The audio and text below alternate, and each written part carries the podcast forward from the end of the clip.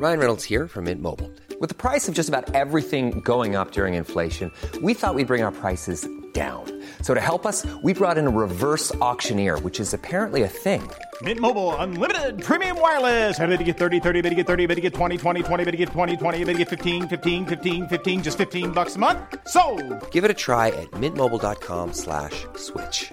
$45 upfront for three months plus taxes and fees. Promo for new customers for limited time. Unlimited more than 40 gigabytes per month. Slows. Full terms at mintmobile.com.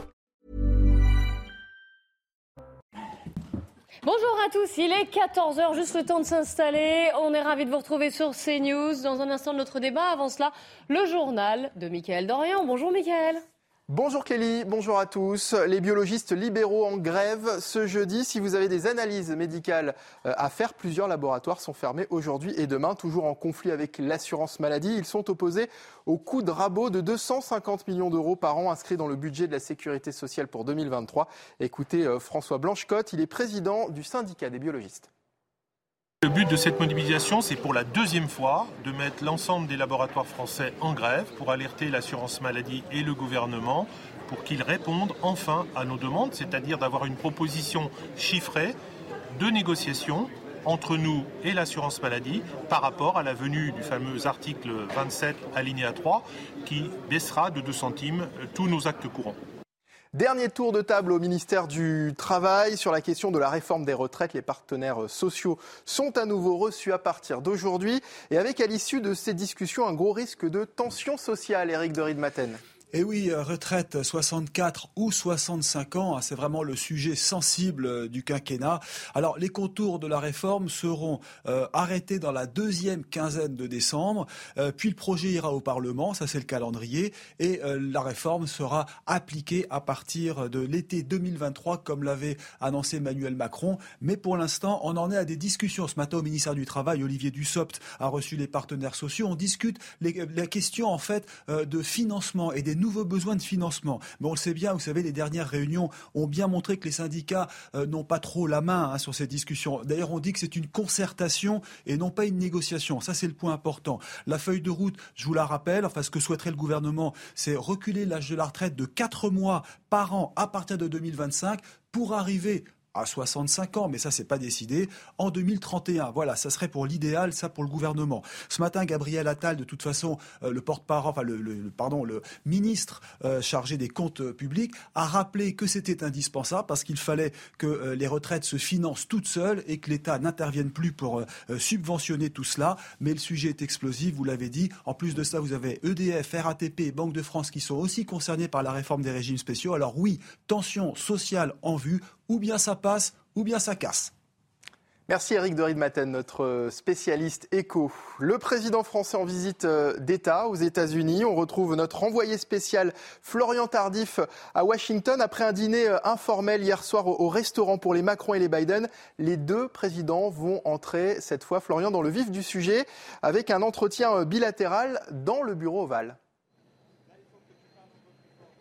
Oui, après une première prise de contact dans un cadre moins formel qu'ici à la Maison Blanche, dans un restaurant de, Georgetown où euh, Joe Biden a ses habitudes, les deux présidents euh, vont entrer en quelque sorte dans le vif du sujet avec cet entretien euh, bilatéral qui démarrera d'ici un peu plus d'une heure ici au sein du bureau ovale. L'un des principaux enjeux pour Emmanuel Macron dans le cadre de cette visite d'État de trois jours, au-delà du réchauffement diplomatique entre nos deux pays, est de tenter de négocier avec Joe Biden des à l'IRA, l'Inflation Reduction Act, qui est un plan euh, massif qui a été euh, décidé euh, récemment pour aider les entreprises américaines à passer la période inflationniste actuelle. Sauf que ce plan est jugé néfaste pour les entreprises européennes et notamment les entreprises françaises. On nous dit dans l'entourage du président de la République que le dialogue est engagé avec les Américains sur cette question. Le dialogue est engagé, certes, mais est-ce qu'il permettra d'aboutir à des concessions américaines? C'est toute la question. En tout cas, pour l'heure,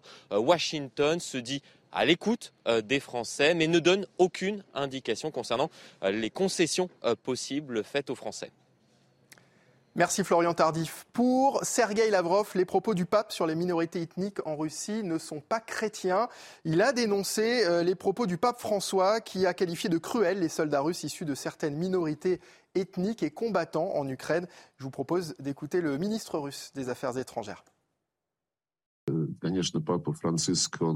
Bien sûr, le pape François a appelé à des négociations. Mais il a récemment fait une déclaration très peu claire, absolument antichrétienne,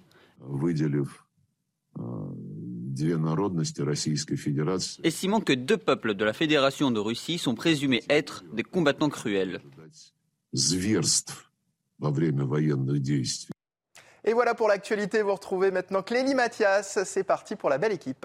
Merci beaucoup, Michael. Et au sommaire de la belle équipe, eh bien, c'est compliqué. Donc, si vous devez voir un médecin généraliste ou aller euh, faire des analyses au laboratoire en cette fin de semaine, journée de grève, la santé est en crise en France. Comment en est-on arrivé là? Comment y remédier? Nous en débattrons. Si vous devez prendre le train, compliqué aussi ce week-end. Hein. Grève des contrôleurs qui prévoit aussi d'autres mobilisations aux alentours des fêtes de Noël.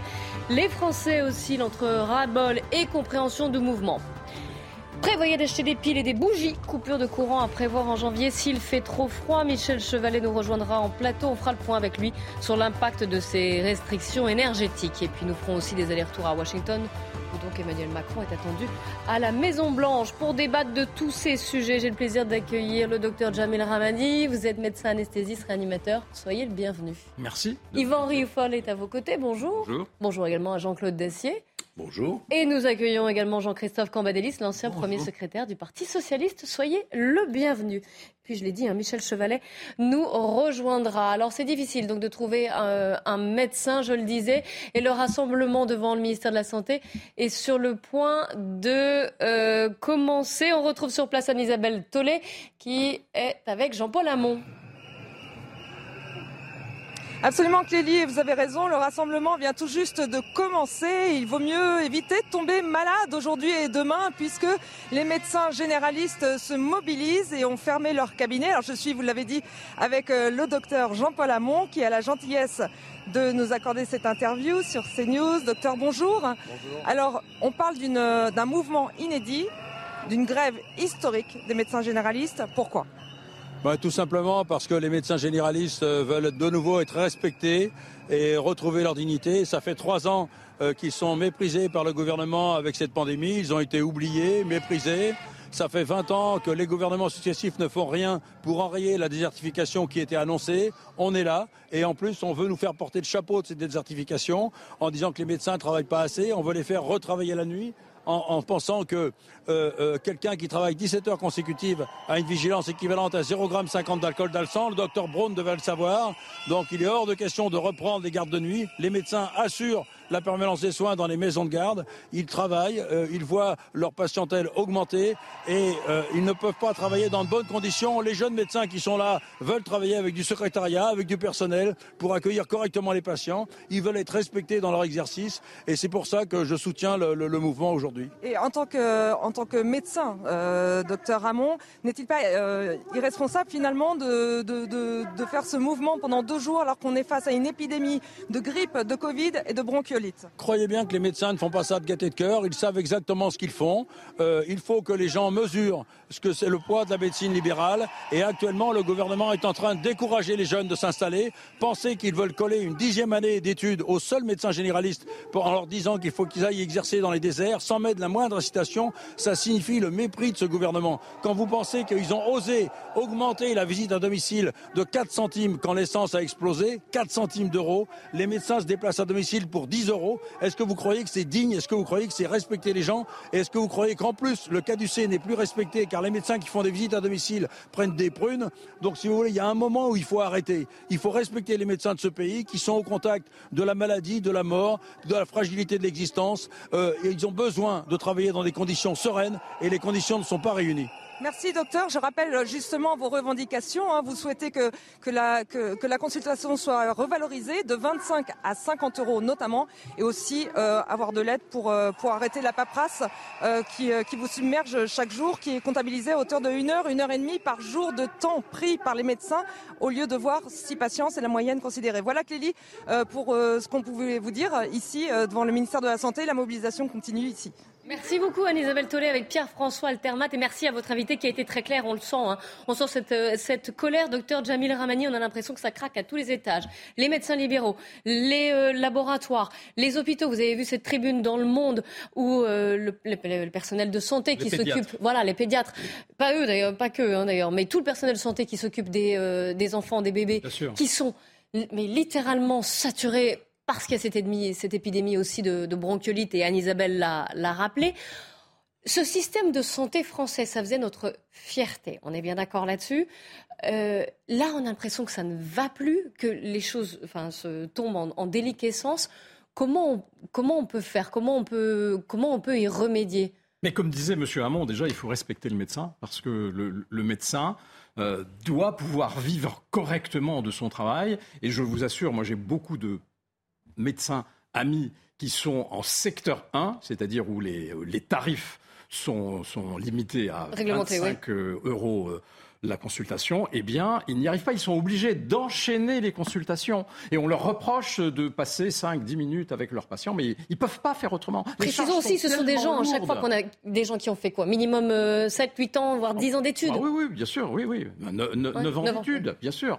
Euh, les, études de médecine sont très très longues et euh, vous êtes pénalisé par cette longueur. Vous prenez quelqu'un qui a bac plus 5, eh bien, il a un salaire décent à la sortie, à la sortie de, sa grande école, alors que au bout de 5 ans, euh, bah, l'interne euh, touche euh, entre 1000 et 2000 euros par mois. C'est, ça, ça, n'est pas Oui, la comparaison en plus, est douloureuse pour eux. On veut, la comparaison est douloureuse, mais bon, on le fait parce qu'on a la foi, mais on veut nous, on veut nous ajouter une dixième année dans les déserts médicaux. C'est, c'est, pas entendable. Et en même temps, vous voyez bien qu'il y a un problème de médecins dans la campagne. Il y a certains, voilà. Il y a eu un numerus clausus qui a été imposé et qui a limité l'accès aux, jeunes à la médecine. Mhm. Hein. Sachez que quand même, il y a beaucoup de jeunes qui sont passionnés par la médecine, qui sont obligés de s'exiler euh, en Bulgarie, en, Roumanie, en Belgique pour pouvoir être médecin, tellement la sélection est difficile. Ils ont, ils ont relâché un peu sur, sur la, sélection, mais il n'en demeure pas moins qu'on manque cruellement de médecins. Il y a, le, il y a eu un baby-boom et euh, les médecins, bon nombre de médecins sont des enfants de ce baby-boom et ils arrivent à la retraite. C'est la raison pour laquelle on a toutes les peines du monde à trouver un dermatologue, un, neurologue, un rhumatologue, parce que les, spécialistes les, délais sont extrêmement longs.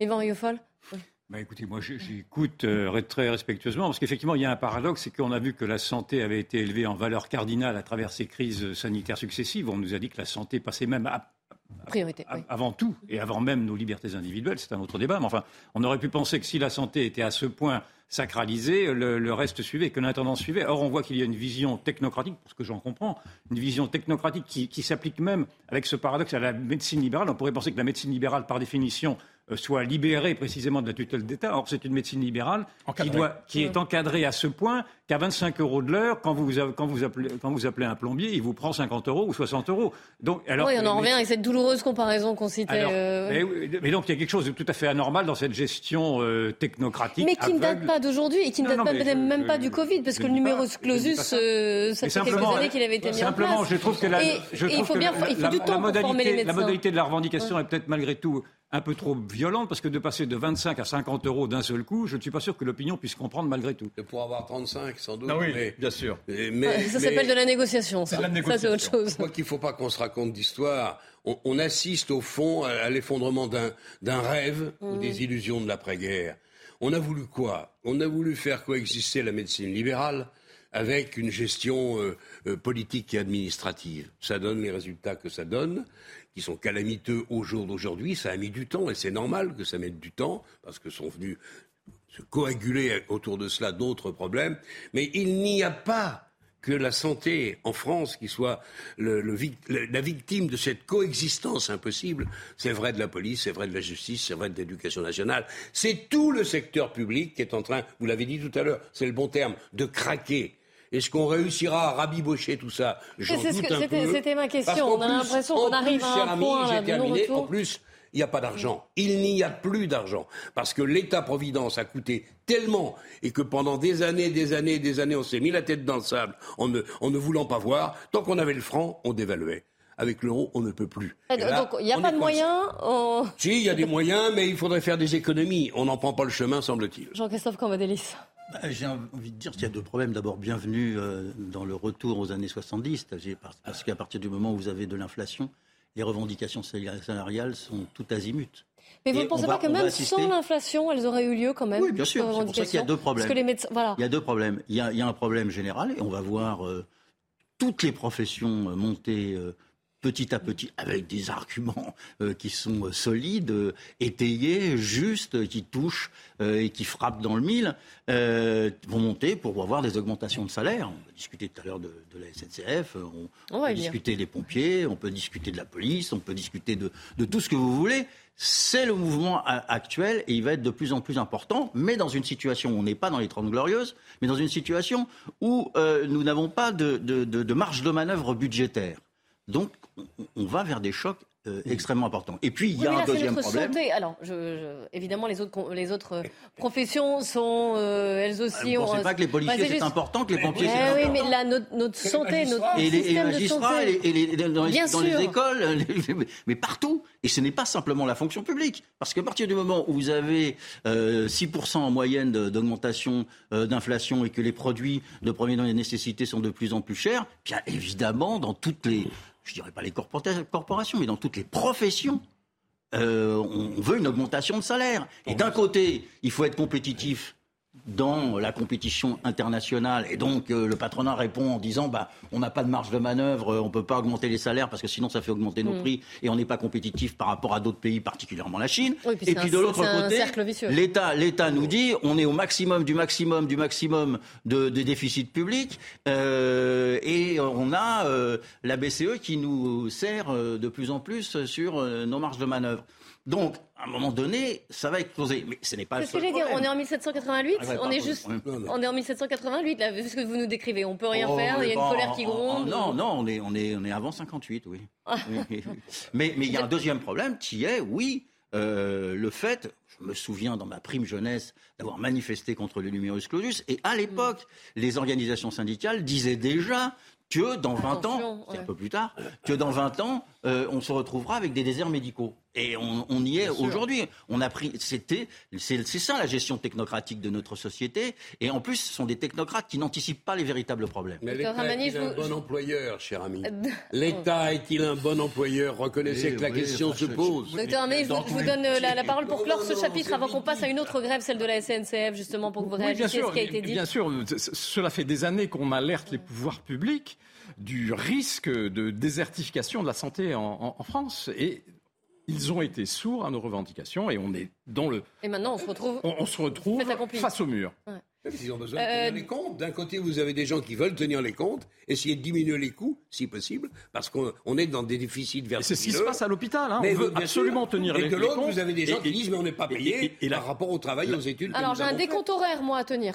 Euh, on va essayer de le tenir, celui-là. Euh, le décembre, agité également à la SNCF. Vous avez vu dès ce week-end, grève des contrôleurs. On va voir les, les prévisions de trafic. Si vous êtes euh, concerné, si vous devez prendre un train, prenez vos, vos précautions. Vous les voyez ici. Et puis, rebelote certainement à- aux alentours des vacances de Noël. Donc, les contrôleurs en grève, nous avons interrogé Fabien Villedieu ce matin. Toute la colère, tous les problèmes qui sont relayés régulièrement dans les médias sur les trains, et c'est vrai qu'ils existent en termes de retard, en termes de suppression de trains, en termes de caténaires euh, qui s'arrachent, en termes de difficultés, et bien vu qu'il n'y a plus, quasiment plus personne dans les gares, euh, dans les guichets, euh, en tant que chef de service, et ben le seul interlocuteur auquel les usagers euh, ont droit, c'est au contrôleur, aussi bien dans les TER qu'à Transilien, qu'à TGV. Et donc ces, ces contrôleurs sont confrontés à cette difficulté-là, sont confrontés, et par ailleurs, la SNCF ne reconnaît pas, elle ne reconnaît pas toutes ces difficultés, notamment en termes de rémunération, en termes de conditions de travail et en termes de, de parcours professionnel. Les Français. Alors, je vous donne la parole, Jean-Claude Dessier. J'ai rien dit. Non, aussi quand même. Non, Oui, oui, je crois qu'on l'a entendu. Euh, on va écouter les Français avant vous. C'est vrai que quand il y a les grèves, ben, c'est embêtant parce qu'on doit tout revoir et, parfois les convoiturages, c'est peut-être pas possible en fait. Le problème, c'est que je comprends leurs revendications, mais à chaque fois, c'est nous, le citoyen, qui payons nos impôts, qui travaillons, qui sommes pris en otage. Et on a nous aussi des galères. Et euh, nous, on ne peut pas faire grève. C'est toujours euh, embêtant d'être pris en otage pour Noël parce que ça arrive euh, régulièrement et c'est vrai que c'est fatigant. Tous les ans, à la même période, ils font grève et clairement, ils nous emmerdent. Est-ce que leurs conditions de travail justifient à tel point de faire grève? Je ne sais pas les Français qu'on a interrogés euh, ce matin. Jean-Claude Dessier, vous êtes clairement du côté de ceux qui en ont marre, hein, qui dénoncent une prise d'otage. Je trouve que la situation de la SNCF est un pur scandale. Je pense que l'attitude des syndicats euh, qui, ont, euh, qui, ne pensent qu'à leurs intérêts, qu'on peut défendre et qu'on peut comprendre, là est largement dans l'excès. Il faut savoir que l'éducation que le, pardon, la SNCF a augmenté ses personnels. Les négociations viennent de se terminer. Je crois qu'il y a eu une 5 ou 5% et demi euh, d'augmentation. Alors, oui, il y a eu quelques propositions, mais qui ont. Et c'est ce que Fabien Villedieu euh, a expliqué. Voilà. Je rappelle quand même que la SNCF est dans un déficit quasi permanent. On crie au miracle de la gestion lorsqu'ils équilibrent à peu près leurs comptes le budget de, l'État, c'est-à-dire nous autres, les Français, avons comblé, je crois que c'était il y a deux ans, quelques 35 milliards de dettes de la SNCF. Ça continue, il y en a encore quelques-uns qui se promènent ici ou là. C'est une administration qui est profondément malade. C'est dommage, parce que la SNCF, c'est quelque chose d'important. Ils ont technologiquement fait des choses qu'il faut saluer. Mais il y, a, un dialogue syndical qui est devenu absolument impossible. Bon, bah, on est reparti avec des contrôleurs, chefs de train euh, s'ils ne sont pas là, on ne peut pas faire bouger les trains. Mais là aussi, il y a un problème de moyens, de personnel. On retrouve les, mêmes, les mêmes racines. J'allais dire, Jean-Christophe Comédélis, vous, les approuvez. Qu'on dise les conditions de mm. travail, qu'on nous dise vraiment ce qui se passe à la SNCF. Je pense que ça apprendrait beaucoup de choses à beaucoup de Français. Jean-Christophe Comédélis, nous sommes dans le même problème. Oui. Euh, et en plus, là, il faut y ajouter que ce, la SNCF, c'est nécessaire.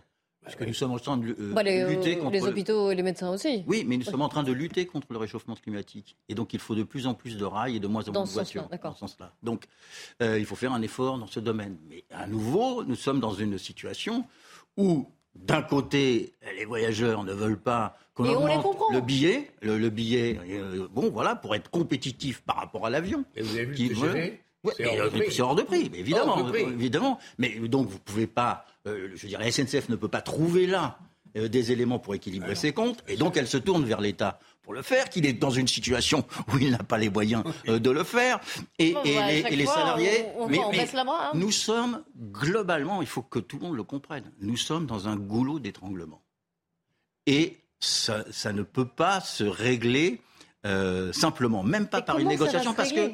Mais oui, mais c'est un vrai sujet. C'est-à-dire que vous ne pouvez pas négocier, même s'ils sont radicaux. Euh, là, on avait un syndicaliste de Sud qui n'est pas obligatoirement le plus le syndicaliste qui est le plus euh, branché sur les compromis. Euh, mais vous ne pouvez pas offrir des possibilités de négocier quand vous n'avez pas de grain à moudre, disait un vieux syndicaliste en d'autres temps. Il n'y a pas de grain à moudre. Mmh, et, et, les conditions se détériorent.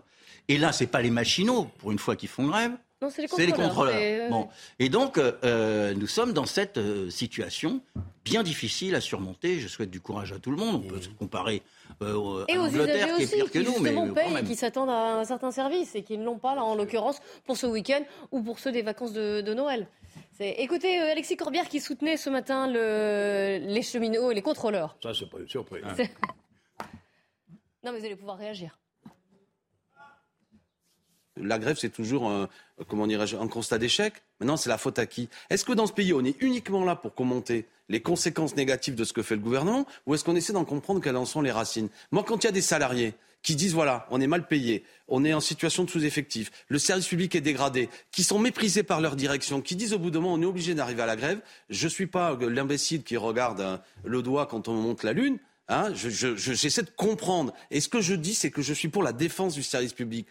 Yvan Écoutez, nous sommes dans un rituel. S'il vous plaît, s'il vous plaît. Nous sommes dans un rituel qui a peu à voir avec l'augmentation des prix. Là, c'est vraiment très systématiquement la mise en scène de revendications corporatistes qui veulent faire croire qu'ils sont les révélateurs d'une colère plus générale. Mais je suis désolé, on arrive au bout maintenant de ces grèves par procuration.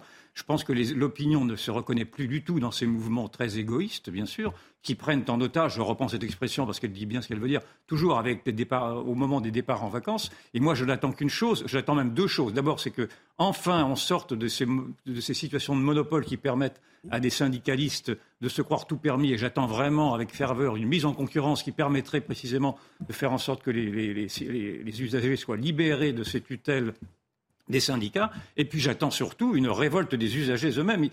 Ces syndicalistes ne comprennent que le rapport de force. Il faudrait donc inventer de la part des usagers, ben, eh. c'est toute la difficulté, comment les usagers pourraient-ils se fédérer afin qu'ils aient, un afin qu'ils aient un rapport de force, afin de faire comprendre, euh, au-delà de l'opinion qui, qui, qui, qui n'adhère pas, enfin, à moins que les sondages me disent l'inverse, mais cela m'étonnerait beaucoup. Je pense qu'il faudrait qu'aujourd'hui les usagers commencent peut-être même à descendre dans la rue. Vous voyez que dans, sur les autoroutes, vous avez des automobilistes maintenant qui qui, prennent en main eux-mêmes la police, euh, la police routière, si je puis dire, en délogeant les, écologistes qui bloquent la circulation.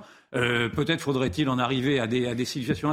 Je trouve ceci absolument insupportable et profondément, profondément injuste parce que, excusez-moi, mais les, les, cheminots ne sont pas les plus malheureux non plus. Il y a, un point quand même qu'on trouve dans les, à chaque fois dans les revendications, on l'entend souvent, c'est ce, le mépris qui est dénoncé, le, mépris que ça peut être de la direction, que ça peut être du gouvernement. Il y a, je ne sais pas si, et vous allez pouvoir me le dire, peut-être, dans le passé, ce, mot-là était aussi présent. Non mais, non, mais c'est vrai que, par exemple, en, médecine, dans la médecine hospitalière, euh, le médecin n'a plus voix au chapitre. Ceux qui ont voix au chapitre, ce sont les, euh, les, directeurs, ce sont les... Euh, les, technocrates. et, donc, il faut absolument remettre du dialogue dans les hôpitaux et permettre aux médecins de s'exprimer et de prendre ils ont une expérience que n'ont pas les administratifs. Mm. Il faut mm. absolument que ce soit piloté, que les hôpitaux soient pilotés avec des médecins et des technocrates. Messieurs, petite pause. On se retrouve évidemment dans quelques minutes après le journal de 14h30 et on parlera de ces coupures d'électricité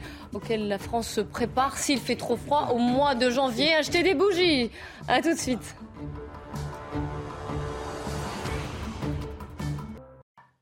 Il est 14h30 tout pile et vous êtes sur CNews. Le débat va reprendre. Avant cela, le point sur les principales informations de la journée avec Adrien Spiteri. L'Assemblée nationale vote une augmentation des retraites des agriculteurs non salariés. C'était une proposition de loi des républicains. Le texte prévoit de calculer la retraite de base sur les 25 meilleures années de revenus et non plus sur toute leur carrière. Une nouvelle formule qui entrera en vigueur en 2026. Nouvelle lettre piégée en Espagne. Souvenez-vous, un courrier a explosé mercredi à l'ambassade d'Ukraine à Madrid. Une lettre piégée aux caractéristiques similaires aurait été envoyée la semaine dernière au Premier ministre Pedro Sanchez. Des révélations faites ce jeudi par le ministère de l'Intérieur dans un communiqué. Et puis la billetterie des JO 2024 a ouvert ce matin une première phase d'inscription qui aura lieu jusqu'au 31 janvier. Une fois terminé, un tirage au sort se déroulera le 15 février. Les heureux élus auront ensuite 48 pour acheter jusqu'à 30 places maximum. Allez, on reprend notre débat avec aujourd'hui Jean-Christophe Cambadélis, Bonjour. Jean-Claude Dacier, Yvan Rioufol, le docteur Jamil Ramani et bienvenue Michel Chevalet, vous nous avez rejoint sur ce plateau. En renfort, exactement. euh, vous l'avez vu, vous avez euh, tous été euh, préparés. Hein. Le gouvernement multiplie les annonces et nous prépare à des coupures d'électricité. S'il fait trop froid au mois de janvier, on fait le point. Qui est-ce que ça pourrait concerner? Clémence Barbier.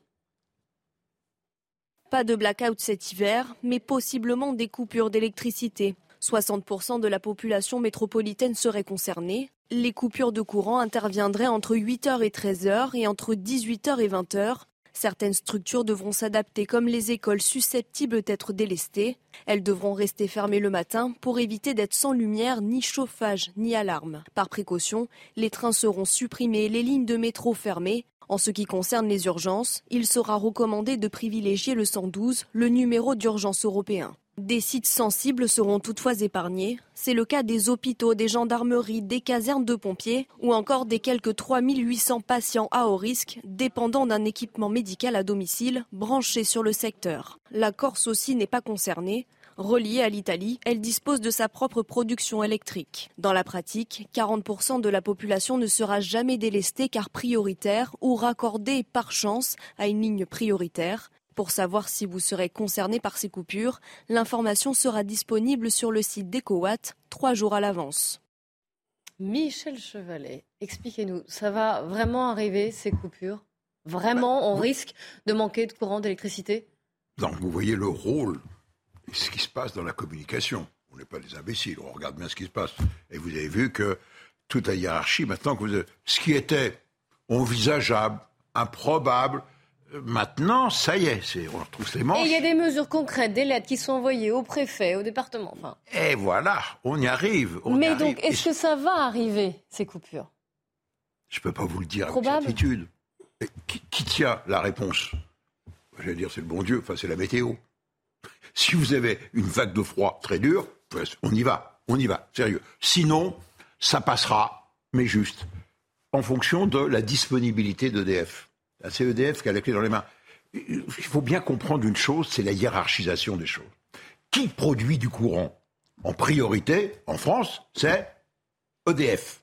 Parce qu'il a les centrales nucléaires, parce qu'il a les barrages, il a des éoliennes et quelques centrales solaires. Et puis il y a des, des fournisseurs privés. Mais le nucléaire, c'est 60% de notre énergie. Et ça devait nous assurer une indépendance et un courant pas cher pour le développement de l'industrie. C'était prévu. Sauf que. Sauf que, oui. Sauf que, voilà, on va parvenir sur une grande faillite industrielle. On le reconnaître. Mais le nombre de réacteurs en maintenance, le nombre. Oui, voilà. Ah, bon, alors. Ensuite, EDF distribue son courant, l'envoie dans des fils. Celui qui va distribuer, les autoroutes, c'est RTE, qui d'ailleurs est une filiale d'EDF. Bah, c'est une grande hypocrisie, tout ça. C'est bien. C'est 400 000 volts jusqu'à 63 000 volts. Et il arrive chez le distributeur, c'est-à-dire, après les autoroutes, il va y avoir les routes nationales, les routes départementales, et puis les chemins vicinaux, jusqu'à Madame Michu. Ah, je vous donne le fonctionnement. Ça, c'est une autre filiale d'EDF, mm. c'est Enedis. Vous voyez voilà, Qui va couper le courant? C'est Enedis, c'est pas RTE. RTE dit, attention, moi, j'équilibre l'offre et la demande. Je vois la demande de courant, l'appel de courant, je vois ce que, ce que peut me fournir EDF, je maintiens l'équilibre.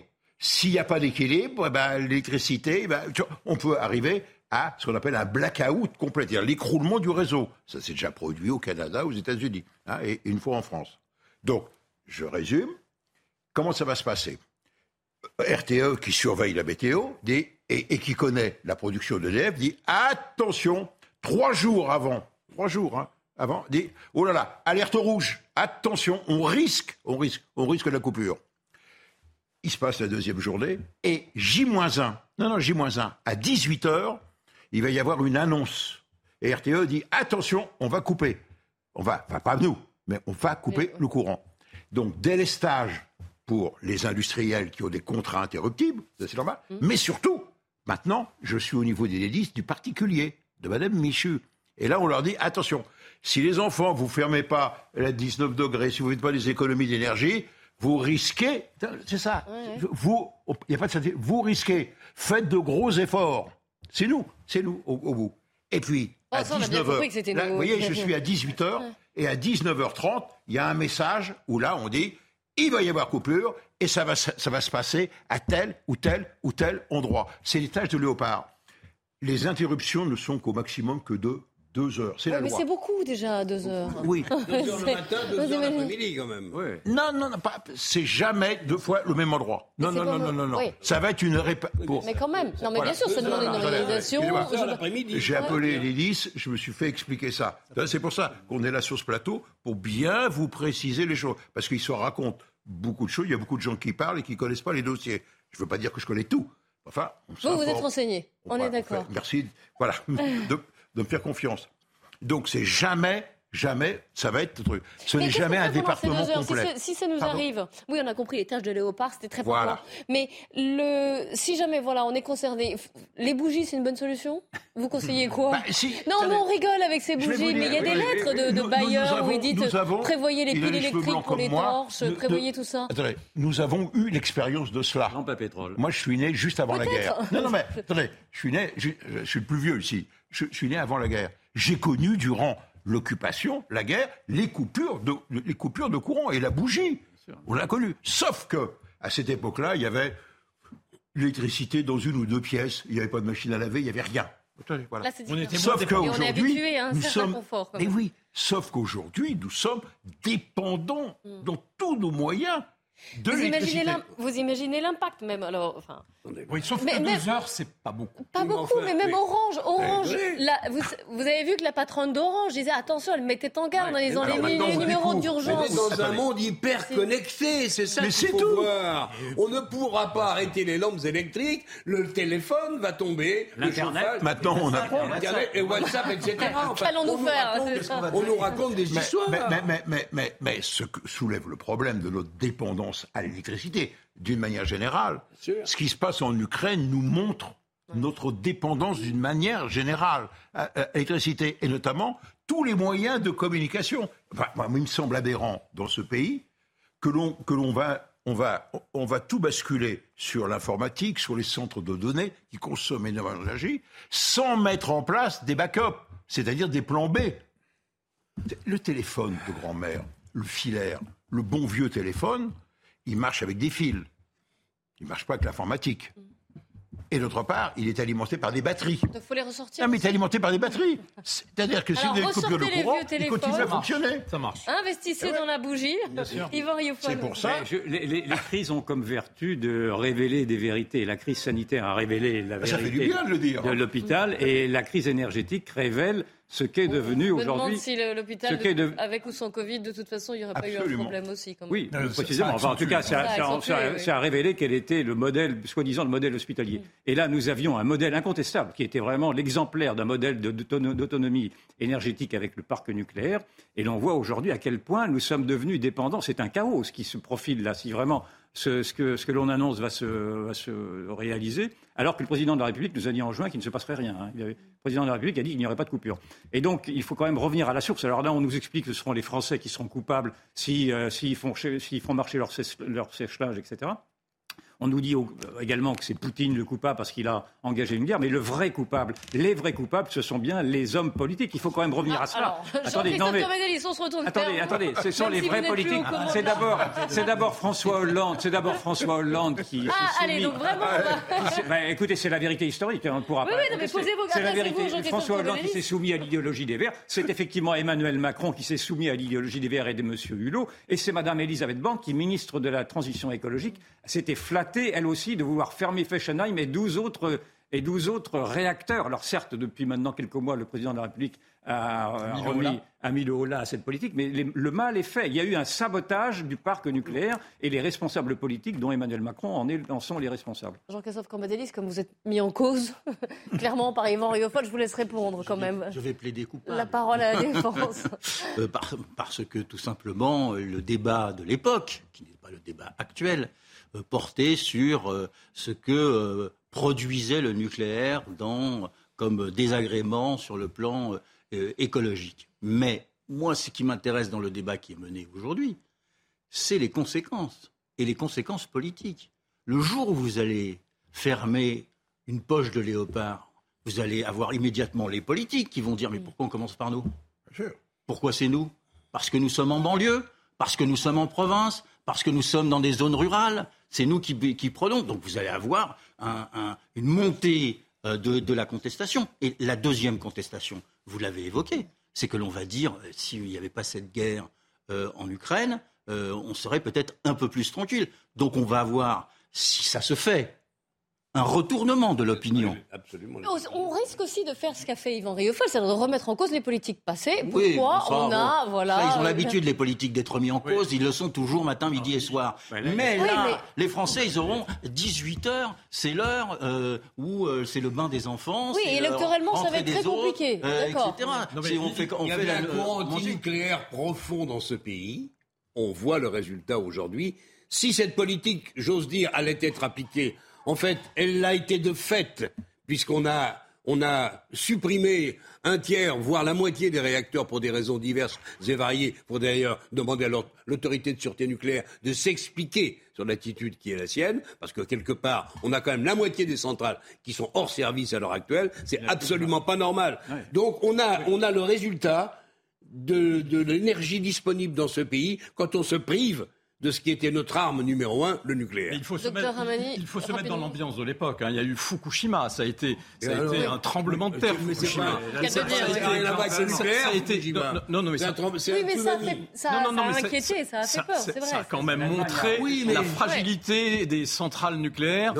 Et, et le risque, non mais le risque que les centrales nucléaires faisaient porter aux populations. Et ça a été Non, un électrochoc. Mais si, ça. ça a été un électrochoc. Ils vont- C'est la raison pour le laquelle l'Allemagne, l'Allemagne a renoncé. Ah oui, au nucléaire. ils dépendant des de la Russie à cause de ça. Bien sûr. Quand on est Et politicien, on fait la politique l'Allemagne a répondu à la On a agi, on, a agi dans la passion à l'époque. Oui, ben, l'Allemagne- changer pas dans de la sujet. réflexion. Et l'Allemagne en 2011 avait répondu à la forte pression écologique après effectivement la catastrophe de Fukushima. Ce que je ne comprends pas, c'est qu'aujourd'hui, les hommes politiques euh, sont, sont incapables de se défaire de cette pression écologique, parce que j'entends maintenant Madame Borde à nouveau, malgré les erreurs qu'elle a pu commises, dire qu'elle veut une nation verte, se dire elle-même d'une radicalité écologiste, et de continuer à vouloir s'incliner devant un idéologisme écologique qui n'a plus rien à voir avec de l'écologie, mais qui est Là, la lutte et contre qui- et- et le veut changement accélérer, veut accélérer, veut accélérer le parc éolien, veut interdire les voitures à essence en Bien sûr, 2035 bien sûr. et veut toucher à la bagnole en règle générale, ce qui est vraiment le Nos détonateur de la,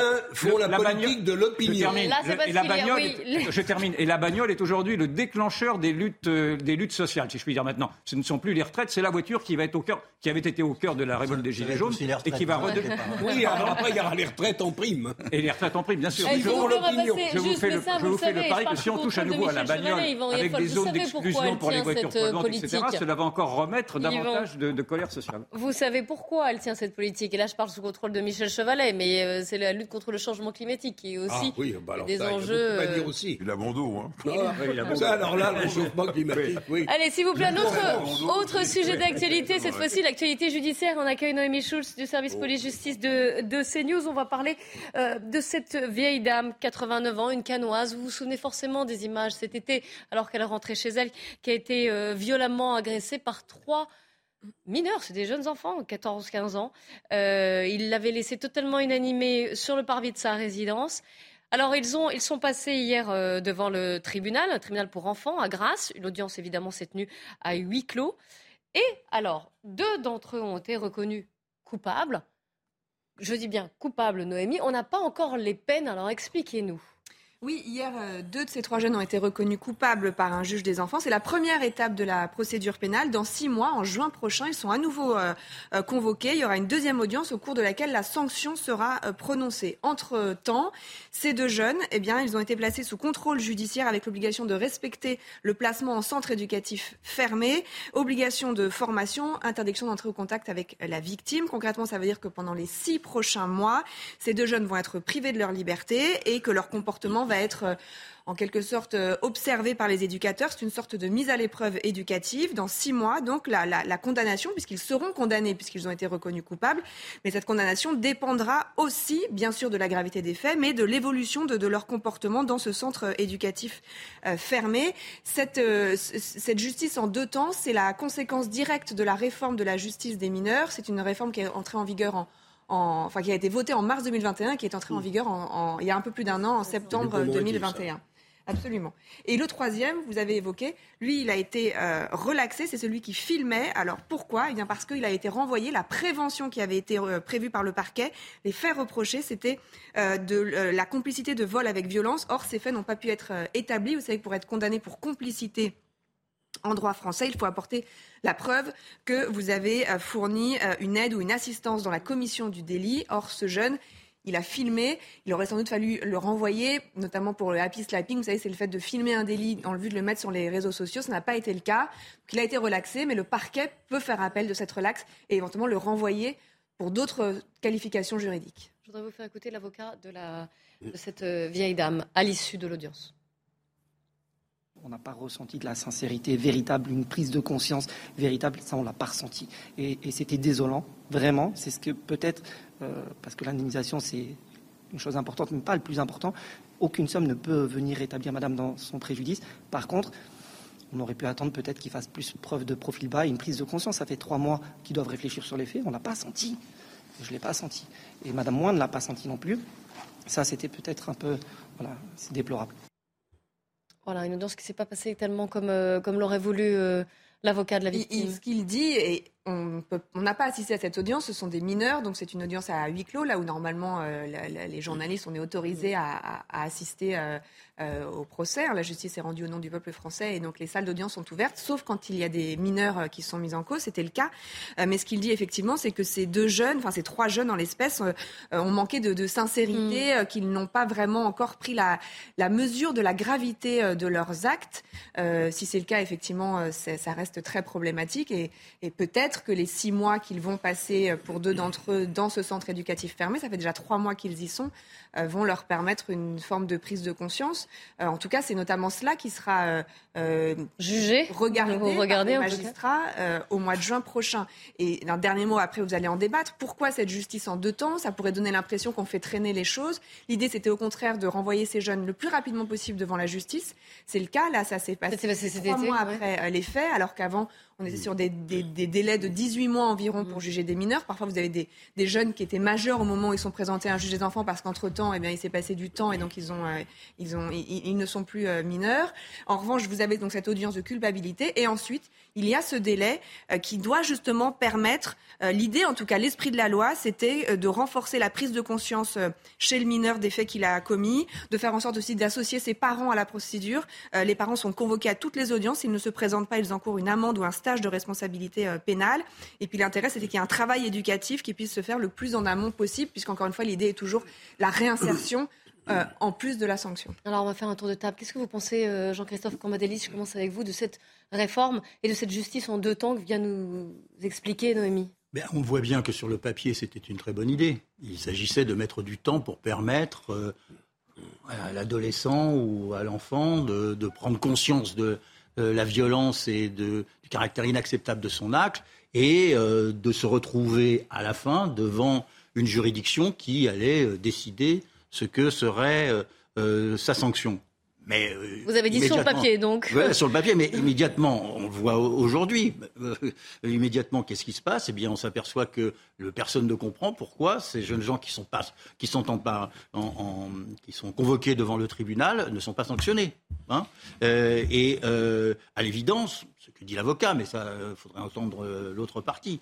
euh, ils n'ont pas manifesté dans l'enceinte de la justice une compassion vis-à-vis de, euh, de leurs victimes. Alors bon, euh, ça fait une incompréhension de la part de l'ensemble des Français sur, sur cette, sur cette affaire ou cette manière de le traiter. Vous partagez cet avis, Moi, Jean-Claude? pas tout à fait. J'entends les réticences de, de mon illustre voisin. Je pense quand même qu'il faut laisser à cette euh, loi encore quelques chances d'obtenir des résultats.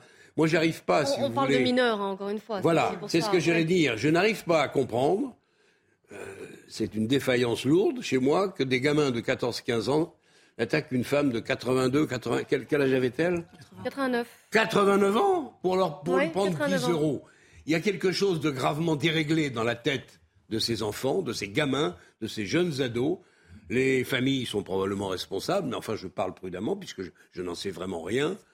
Je pense que cette période de six mois, espérons-le en tout cas, leur permettra peut-être de mieux euh, se rendre compte de, de l'immense sottise qu'ils ont faite, de, de la faute lourde qu'ils ont faite. Si ce n'est pas le cas, là, il faudra que la sanction tombe. David Linard, quand il y avait eu cette affaire, le maire de Cannes, donc, avait dit que si ça avait été sa mère, il serait sans doute Oui, oui, aurait-il lui-même se serait-il retrouvé en prison, laissant entendre qu'il aurait lui-même réglé son compte. Et donc il y a quand même une exaspération, et c'était tout à fait juste. En effet, l'opinion est tout à fait exaspérée de voir que ces jeunes, en tout cas que la justice, est à ce point laxiste face à ces jeunes-là. Et je ne sais pas, je ne suis pas très, con- je ne suis pas convaincu que cette peine soit une peine dissuasive. Et la Mais on ne deuxième sait pas question. quelle sera la peine. Ils sont, Ils sont incarcérés, J'entends. On est choqué par le. C'est horrible ce qu'ils ont fait, mais on peut- la, justice n'est pas responsable du fait que, ces jeunes-là s'en sont pris à cette, à cette vieille dame. Et ils ont été immédiatement, pour deux d'entre eux, placés en centre éducatif fermé. bien. Ils vont y rester encore Et la peine sera prononcée. Il y avait un autre aspect qui avait été évoqué à cette époque-là, c'était la suspension des aides sociales à ces familles familles qui n'ont pas réussi à, à- à éduquer leurs enfants. Je pense que c'est un véritable problème. D'ailleurs, l'opinion dans les sondages montre que les, très majoritairement, les Français sont favorables Bah, vous à la allez voir le sondage, puisque vous me. à la on va sanction voir les des familles. Eh ben voilà, je vous y. Alors, merci donc, pour la et- transition. Et, et ce problème-là n'a visiblement pas été posé par la justice. Alors ça, c'est la suppression des aides sociales pour les familles de délinquants. 71% favorables, 28% opposés. On a posé aussi la question concernant les, euh, les logements HLM. Les Français, l'expulsion des familles de délinquants de leur logement HL HLM, 62%. Il y a un an, quand on avait posé la question, c'était à peu près les mêmes chiffres. hein, 60%, 38% opposés. Donc, Yvan et Folle. Oui, ben euh, voilà, c'est- c'est- c'est- c'est- cela corrobore euh, de ce que je voulais vous, vous amener à- comme réflexion. C'est une réflexion qui n'a pas été posée non plus dans l'arsenal des peines. Et donc, il faudrait qu'aujourd'hui, les peines soient suffisamment dissuasives pour qu'elles intimident naturellement les enfants, bien sûr, mais également. Mais ceux qui les éduquent, Mais c'est également ceux qui les éduquent. Ça me paraît être le mais bon dans le droit français, il y a l'individualisation des peines. Oui. On ne peut pas avoir une peine collective, ça Oui, n'existe pas. Pas pourquoi pas les c'est mettre pas ce qu'on appelle- Pourquoi pas mettre les parents en prison alors C'est pas, pas ce qu'on appelle une peine collective. C'est, Bah si, les, une parents. famille. Non, mais les parents dans une ont un famille, devoir vous de avez d'autres surveillance. enfants. Les parents ont un Ah, devoir de je comprends surveillance pas de ce leurs enfants. Ce n'est pas de dire que les parents sont responsables à la hauteur du crime commis. C'est de dire que les parents sont responsables d'un manque de surveillance. Je pense que le droit peut quand même se permettre de faire cette réflexion-là. Docteur le problème- Ramani, je vous donne la mais c'est parole le problème après. de la responsabilité collective. On ne peut pas, on, on peut pas supprimer des aides à des parents qui ne sont pas forcément responsables. Vous avez des enfants qui échappent totalement à l'autorité parentale. Les parents ont beau faire, les, les- les parents ont, ont beau sévir, mais les enfants échappent. Alors punir, punir des parents pour ça, des parents qui ont tout fait pour que leurs enfants soient éduqués euh, convenablement, ça n'est il y a pas, ça n'est pas, ça n'est pas Cas juste. par cas, Il y a peut-être- oui, il y a- il y a- situation il y a une obligation de situation. discernement, Mais c'est la responsabilité ça existe aussi Moi, je pense que c'est c'est une aide. C'est une aide que l'État, que les contribuables français euh, allouent à ces familles.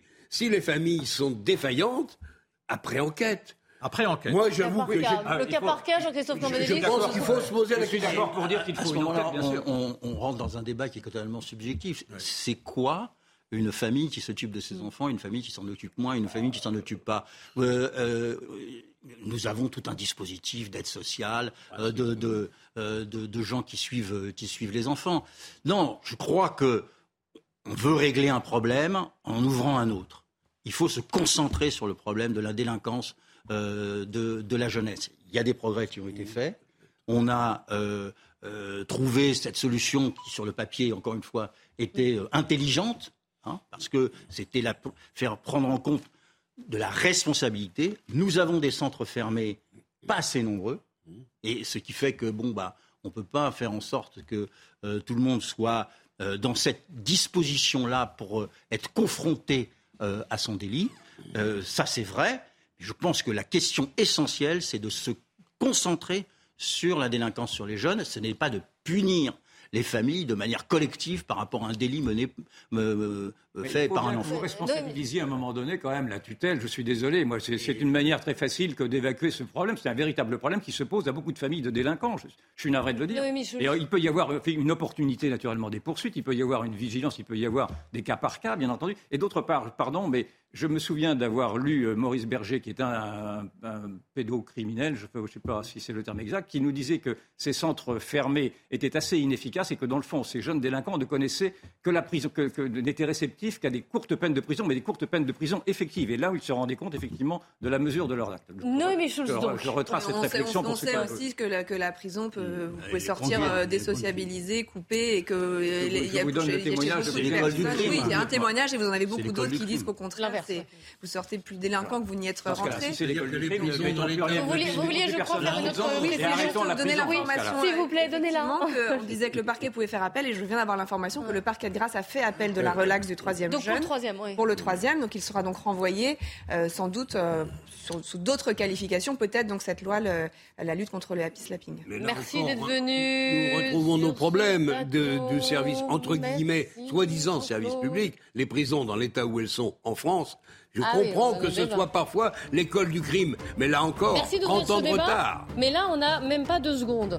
Euh, donc on l'aura, mais avec un peu plus de temps, c'est promis. On se retrouve après 15h. On fera un aller-retour euh, justement à Washington. On attend d'une minute à l'autre Emmanuel Macron qui va être reçu à la Maison-Blanche. Alors restez bien avec nous sur CNews.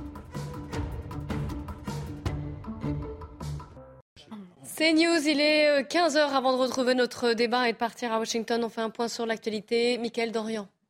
Bonjour Clélie, bonjour à tous. Emmanuel Macron en visite d'État aux États-Unis après un dîner informel hier soir dans un restaurant de Georgetown avec le couple Biden. Emmanuel Macron est attendu d'une minute à l'autre à la Maison-Blanche. Harold Iman au programme des discussions entre les deux présidents, le lien économique entre les deux pays. Oui, et déjà, Bruno Le Maire avait tiqué à l'annonce du Inflation Reduction Act, la loi pour réduire l'inflation début novembre, euh, qui introduit un, élément de protectionnisme sur les piles électriques dans les voitures. Euh, L'Europe, a dit euh, Emmanuel Macron devant la communauté française à Washington pourrait se fragmenter euh, sur cette question et aussi face, à l'Ukraine. Et l'Europe ne veut pas être la variable d'ajustement dans les relations euh, de puissance que se livre euh, la rivalité, enfin, dans la rivalité entre les États-Unis et la Chine. Donc voilà, les relations franco-américaines sont pour l'instant au beau fixe et on va essayer de les maintenir sur cette trajectoire. Merci beaucoup Harold Iman, spécialiste CNews des questions euh, internationales. Dans le reste de l'actualité, anticiper d'éventuelles coupures d'électricité, c'est l'objet d'une circulaire que le gouvernement euh, va adresser euh, au préfet. Sur RMC ce matin, Olivier Véran a tenté de rassurer en précisant que ce n'est pour le moment qu'un simple principe de précaution. Mais si ce scénario venait à se confirmer, qui serait, qui serait concerné? On voit ça avec Marine Sabourin. Les coupures de courant pourraient impacter 60% de la population euh, française. Ces coupures pourraient avoir lieu au moment des pics de consommation entre 8h et 13h le matin et entre 18h et 20h le soir. Alors évidemment, ces coupures risquent d'entraîner de nombreux changements, à commencer par la fermeture des écoles sans lumière et sans chauffage, ou encore le risque que certains trains et métros soient supprimés pour éviter que des passagers soient bloqués en pleine voie. En ce qui concerne les urgences, il sera recommandé de privilégier le 112, le numéro d'urgence européen. Précisons euh, tout de même que certains sites pourraient être euh, épargnés, les sites dits critiques comme par exemple les gendarmeries, les hôpitaux, les casernes de pompiers. Également 3800 euh, patients à haut risque dépendant d'un équipement médical à domicile branché sur secteur. En plus de ces personnes, 40% des Français pourraient être épargnés par ces coupures car ils sont raccordés par chance à une ligne prioritaire. Précisons qu'aucun département en entier ne sera délesté en une seule coupure. Cela concernera diverses zones du territoire. Ajoutons enfin que ces coupures concernent la France métropolitaine, excepté la Corse, reliée à l'Italie et qui dispose de sa propre production électrique. L'inflation n'échappe pas non plus au, Père Noël et face à l'augmentation des prix, le marché du jouet de seconde main explose. Même les grandes enseignes s'y mettent. Sous le sapin, les jouets d'occasion risquent donc d'être nombreux cette année. Le reportage est signé Olivier Madinier. Dans cet atelier, une douzaine de salariés nettoient, contrôlent, réparent des jouets usagés. Ils seront revendus pour Noël presque comme neufs très vite, en fait, il y a, une forme d'obsolescence du jouet, non pas parce qu'il est en mauvais état, mais parce que tout simplement bah, l'enfant ne s'y intéresse plus. Donc nous, vraiment, on est, vraiment euh, sur cette idée de, redonner une deuxième vie, parce que souvent, on a des jouets comme les jouets en bois, les jouets en plastique, peuvent durer 10 ans en moyenne. Le marché de l'occasion touche aussi la grande distribution. Dans les rayons de cette enseigne spécialisée, à côté des produits neufs, on trouve l'équivalent d'occasion pour 50% moins cher. Ce couple de grands-parents n'y voit que des avantages. Ce sont des, jouets neufs qui ont peu servi, donc euh, ça peut faire une deuxième, utilisation sans problème. Ça permet de, faire baisser peut-être votre budget cadeau? Aussi, parce qu'on a cinq petits-enfants, donc euh, voilà. Conséquence de la crise, cette chaîne a ouvert cette année certains de ses magasins aux produits d'occasion. Aujourd'hui, un jouet vendu sur cinq est un jouet reconditionné. Le but est d'arriver à 1 sur 3. Les jouets, quand ils sont repris, sont vérifiés, testés, nettoyés. Lorsqu'on vous les reconditionne, on vous assure un jouet en état, jouable et surtout garanti 12 mois. Les jouets ne sont pas au rabais, ne sont pas des jouets moindres que les autres. Pour ce Noël 2022, les jouets neufs vont coûter plus cher, environ 10% de plus qu'en 2021. Et toujours concernant le pouvoir d'achat, nous sommes le 1er décembre. Voilà donc ce qui change à partir d'aujourd'hui. Le chèque énergie qui passe de 100 à 200 euros pour 40% des foyers. La prime de Noël dès le 15 décembre pour les ménages bénéficiaires de minima sociaux. Et puis le bonus réparation de 10 à 45 euros pour réparer les objets du quotidien. Voilà pour l'actualité. Tout de suite, la belle équipe continue avec Clélie Mathias et ses invités. Merci beaucoup, Michael. La belle équipe, justement, avec Yvan Rioufol, Jean-Christophe Cambadélis et Jean-Claude Dacier et puis Harold Iman, notre spécialiste des questions internationales, ne va pas tarder à nous rejoindre en plateau puisqu'on va partir à Washington, retrouver Florian Tardif qui suit ce déplacement, cette visite d'État même d'Emmanuel Macron à Washington. Aujourd'hui au programme un dîner de gala. C'est fast, mais pas seulement, il y a quand même des désaccords politiques. Et on va voir si, entre la poire et le fromage, lequel le dire, Emmanuel Macron arrivera à en parler avec Joe Biden.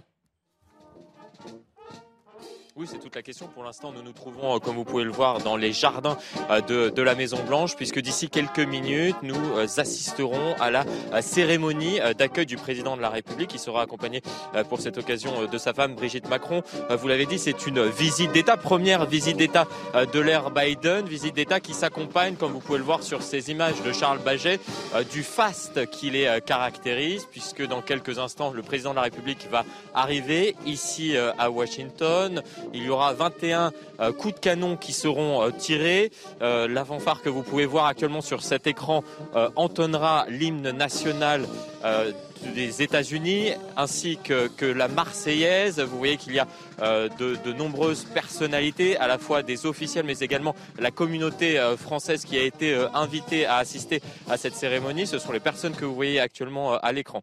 concernant ce qui va se passer euh, ensuite, cet entretien euh, bilatéral qui aura lieu euh, suite à cette cérémonie d'accueil dans le bureau ovale. On entre en quelque sorte dans le vif du sujet. Hier, les deux présidents ont eu l'occasion d'échanger dans un cadre un peu moins formel que, que la Maison Blanche. Ce fut lors d'un dîner entre Joe Biden, sa femme, Emmanuel Macron ainsi que, Brigitte Macron dans un restaurant de, Georgetown. Mais tout à l'heure, on va entrer euh, dans le vif du sujet lors de cet entretien bilatéral qui aura lieu euh, donc au sein euh, du bureau ovale. Vous parliez des désaccords entre les deux hommes. Il y en a un qui est important. Il concerne l'IRA, l'Inflation Reduction Act, qui est un plan massif qui a été décidé, acté récemment pour tenter d'aider les entreprises américaines à résister à cette inflation qui pèse lourdement sur euh, l'économie euh, américaine, sauf que ce plan est jugé néfaste pour l'industrie française et Emmanuel Macron, lors de ce déplacement de trois jours ici à Washington, va tenter d'obtenir des exemptions pour les entreprises françaises. Alors, pour l'heure, Washington est à l'écoute, mais n'a donné aucune information concernant de potentielles concessions que Joe Biden pourrait accorder à Emmanuel Macron. Vous l'avez compris, les discussions qu'on euh, nous annonce franche, euh, directe. C'est ce qu'on nous a expliqué hier. Euh, en tout cas, c'est ce que nous a expliqué l'entourage d'Emmanuel Macron. Permettront-elles ces discussions, oui ou non, d'obtenir des exemptions pour, ces industries françaises impactées qui pourraient l'être d'autant plus ces prochains mois? C'est toute la question. On verra cela notamment lors d'une conférence de presse qui, se tiendra suite à, à cet entretien bilatéral. Merci beaucoup Florian Tardif avec les images donc de Charles Baget. Et vous restez avec nous Florian Tardif. J'imagine qu'on vous retrouvera et puis on entendra, on écoutera Emmanuel Macron lors de sa prise de parole d'ici une, allez, une grosse vingtaine de minutes. Mais peut-être que je m'avance un petit peu avec le président de la République. Mieux vaut ne pas donner d'horaire trop, trop précis. On s'est déjà fait avoir. Euh, à tout à l'heure Florian. Euh, je voudrais vous faire écouter Emmanuel Macron justement hier ce que disait Florian Tardif, à savoir non, l'Europe, la France ne sont pas des variables d'ajustement. Écoutez-le. Il y a un risque aujourd'hui qui est là et qu'on doit se dire entre amis. Ce risque, c'est que face aux défis que j'évoque, les États-Unis d'Amérique regardent d'abord les États-Unis d'Amérique, ce qui est normal, nous faisons pareil avec nous, regardent ensuite sa rivalité avec la Chine, et en quelque sorte que l'Europe et donc la France deviennent une sorte de variable d'ajustement. Jean-Christophe Cambédélis, est-ce que. Oh non, d'accord, l'Europe, la France ne sont pas des variables d'ajustement. Je pense qu'on est, tous d'accord euh, pour appuyer les, propos du président de la République. Mais est-ce qu'on a les moyens de peser face aux États-Unis, face à la Chine, qui est le grand adversaire euh, économique du moins des États-Unis? Est-ce qu'on a beau le dire Est-ce qu'on a beau demander quelques concessions à Joe Biden Est-ce qu'il vraiment il va nous écouter? Ben, America First. Euh, Biden fait du, fait du, Trump. Dans ce domaine. Oh, il fait de l'américain peut-être. Oui, mais dans ce domaine, tous les, tous les, les présidents américains euh, de, défendent euh, leur industrie parce qu'il n'y a pas simplement l'inflation avec les 300 milliards. il y a la- le, le- le fait de convertir euh, l'industrie euh, américaine sur le plan euh, énergétique. Euh, et donc, c'est des subventions Mais en massives privilégiant les industries subventions locales. extraordinairement massives euh, qui feraient bondir tout euh, bon libéral euh, dans euh, euh, l'économie, euh, mais qui euh, de fait conduit euh, euh, à ce que l'Europe soit le, le- le- le parent pauvre Mais est-ce qu'on a les négociation. moyens de lutter contre ça? Et vous savez, s'imposer le- le- il- à partir du moment, mettons l'Angleterre de côté, puisqu'ils sont dans une situation économique difficile et qu'ils ne sont plus dans l'Europe, mais à partir du moment où l'Allemagne et la France et l'Angleterre, hier, étaient d'accord, les États-Unis commençaient à s'intéresser euh, euh, au sujet, parce qu'il ne faut pas oublier qu'ils exportent énormément Donc on euh, est fort Europe. si on est européen, en tout cas. Voilà, c'est la, réponse, la réponse est là parce que le diagnostic du président de la République est juste, euh, à savoir que les États-Unis s'occupent d'abord d'eux et ensuite de leur compétition euh, avec la Chine. Donc euh, l'Europe, euh, il ne voit pas très bien euh, ce qu'elle doit suivre. Hein, pour, euh, pour eux. Mais si euh, les capitales européennes, les deux principales maintenant, et peut-être même Londres, euh, se mettent euh, d'accord sur le fait que cela n'est pas possible, à ce moment-là, euh, on prend euh, les choses en compte. C'est valable aussi pour la Chine. À partir du moment où les- Berlin et Paris sont d'accord, les Chinois prennent en compte ce que l'on dit.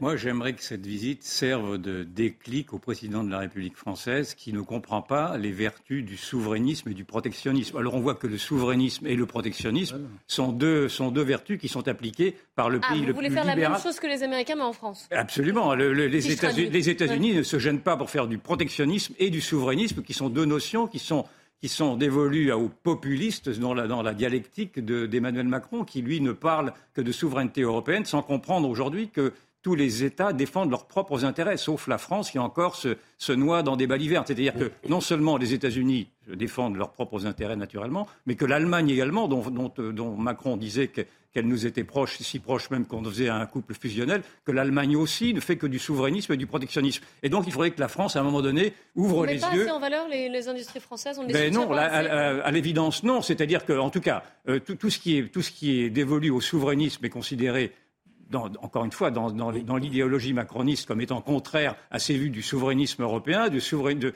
à ces vues d'une société ouverte et solidaire entre elles. Et l'on voit bien que cette solidarité ne fonctionne pas. Donc j'aimerais que le président de la République s'accroche à ces réalités et fasse en sorte qu'il calque, pour une fois, euh, les, les- les- les- les positions américaines qui me semblent assez bonnes dans ce souverainisme et ce protectionnisme. Alors, je, c'est juste- que- je- je vais vous donner la parole. J'accueille juste Harold Iman, quand même, qui vient de nous rejoindre. Ah oui.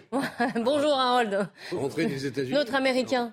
Non, je voulais juste dire à, à Yvan que, évidemment, le souverainisme européen, je ne sais pas trop ce que ça veut dire, mais la France seule, dans le concert des nations aujourd'hui, alors que nous avons une monnaie européenne, n'a plus aucun sens. On ne peut plus faire la France seule. Alors ensuite, bâtir quelque chose qui ressemble à une Europe souveraine, avec le rôle des Allemands, là c'est vrai que chacun des pays défend ses intérêts et que c'est difficile. Mais il n'en reste pas moins que je trouve que l'Amérique va fort là, qu'elle barre la route aux Chinois, qu'elle qu'elle- elle est engagée dans une, dans une lutte à mort pour savoir demain ou après-demain quelle sera la nation la plus forte et la plus puissante. Je comprends ça.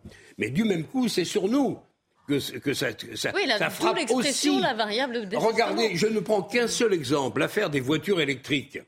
Que tu donnes 7000 euros, euh, pardon, dollars, 7000 dollars sur les voitures électriques aux États- vendues aux États-Unis, à la limite, pourquoi pas, à condition que toutes les voitures électriques, y compris les importées, bénéficient. C'est pas le cas.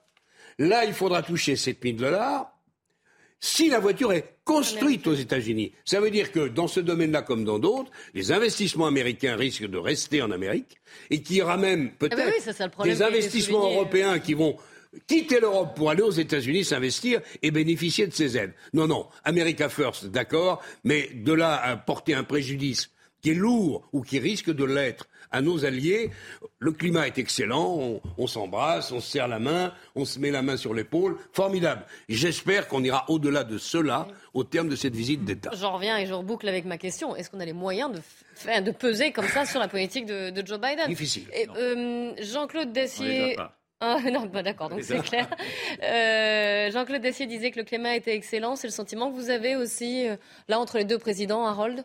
Oui. on- Ça se passe bien on- Biden a un petit quelque chose à se faire pardonner quand même, parce oui. que le lâchage de AUKUS euh, Alors, on va rappeler ce que c'est euh, AUKUS. Ah, hein, alors, c'est une union euh, très, très relâchée entre l'Australie, le Royaume-Uni et les États-Unis. Donc, Australie, UK, US, AUKUS. Et ça remplace euh, l'alliance Indo-Pacifique que, euh, qu'Emmanuel Macron avait façonnée avec l'Australie, qui était allé très loin dans le dossier industriel de la construction des sous-marins. à propulsion conventionnelle à la demande des Australiens, en Australie même. Et un, un beau jour, les Australiens ont dit euh, comme ça, le On veut Premier ministre, euh, euh, c'est pas bon euh, le conventionnel, on voulait du nucléaire, vous l'avez pas dit.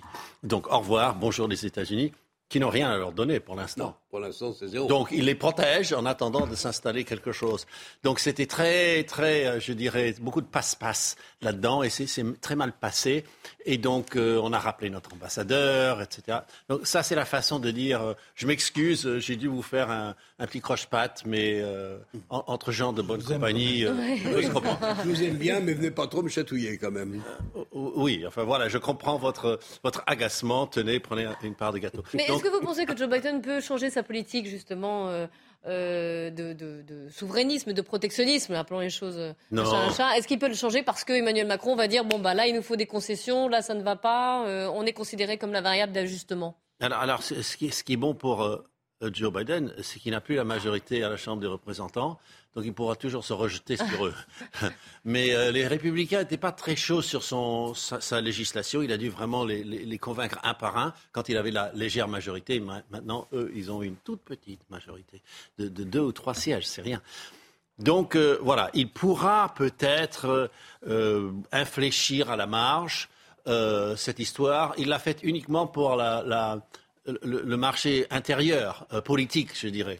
Euh, c'est Made in America First, make, Made in America, tout ça, c'est la, la poursuite de la, de la fermeture à la Chine.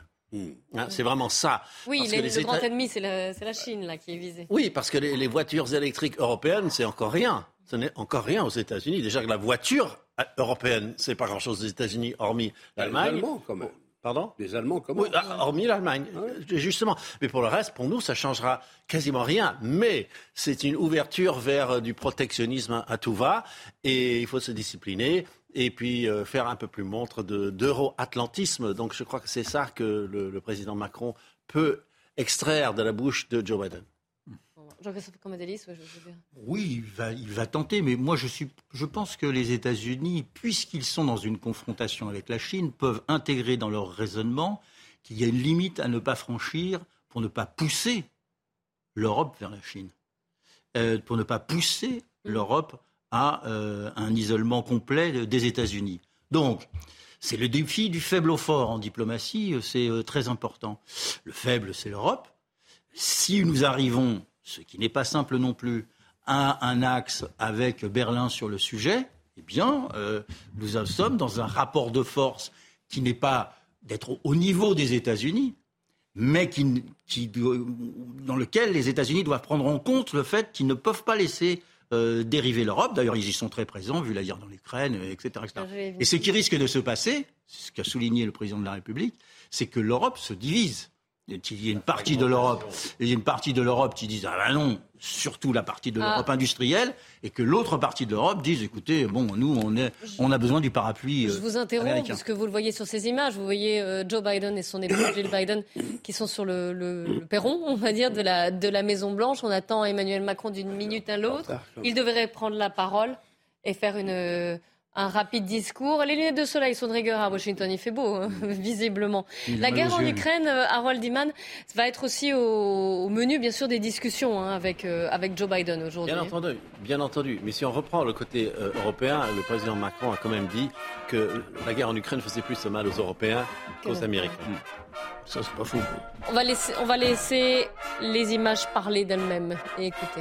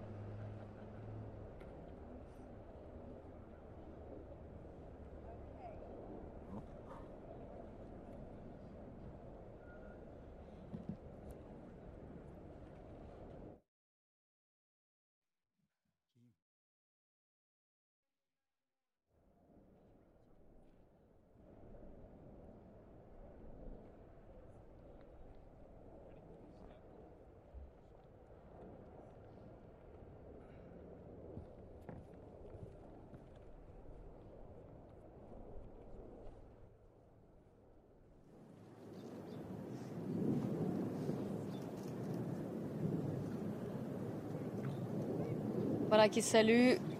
Du second gentleman. Alors, Harold Iman Oui, on, Oui, on- dites-nous- on dites-nous. appelle le mari de la vice-présidente euh, le, le deuxième gentilhomme, si vous voulez. Deuxième Ah, monsieur. le sexe, c'est ce que vous disiez, le second gentleman. D'accord. C'est un néologisme. Hein, Secrétaire d'État, Anthony Blinken. Mm. Et derrière, il y a la porte-parole. Parle français, lui. Oui, oui, il est, d'origine haïtienne, en fait. Et Jane, Jane Yellen, de la banque. C'est Janet, la patronne. Janet Yellen.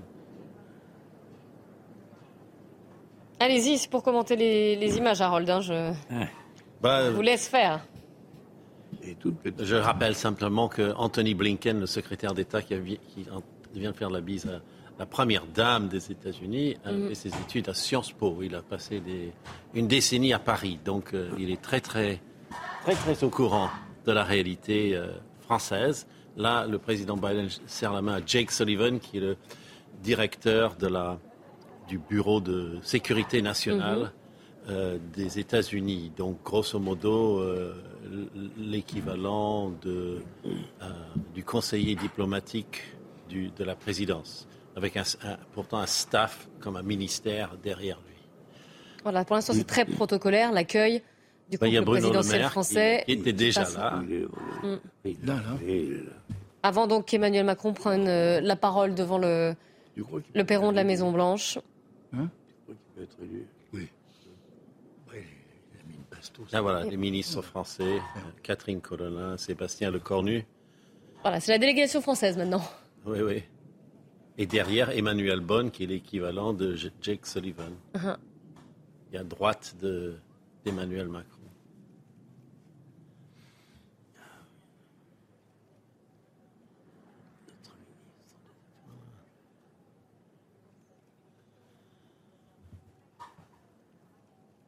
Harold Iman, est-ce qu'on sait quel, euh, quel mot devrait prononcer le président de la République là dans ce...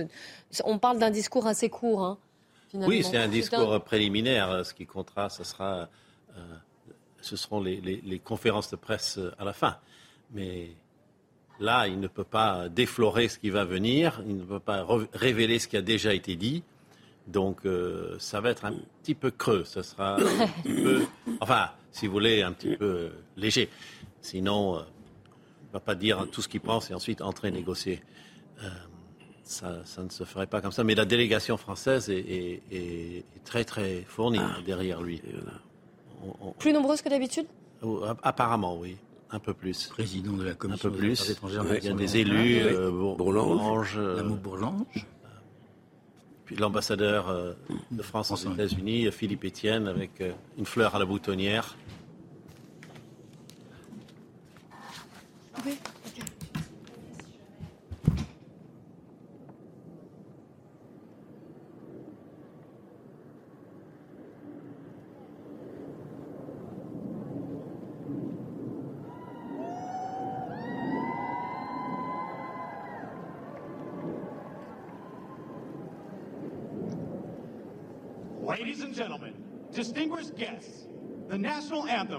Republic, followed by the national anthem of the United States.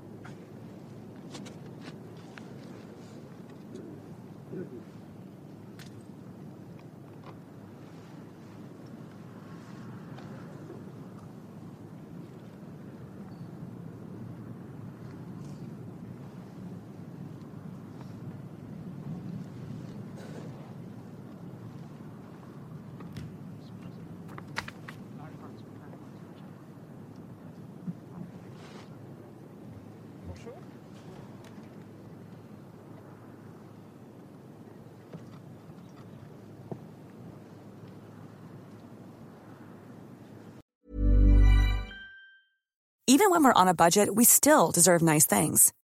Quince is a place to scoop up stunning high-end goods for 50 to 80% less than similar brands.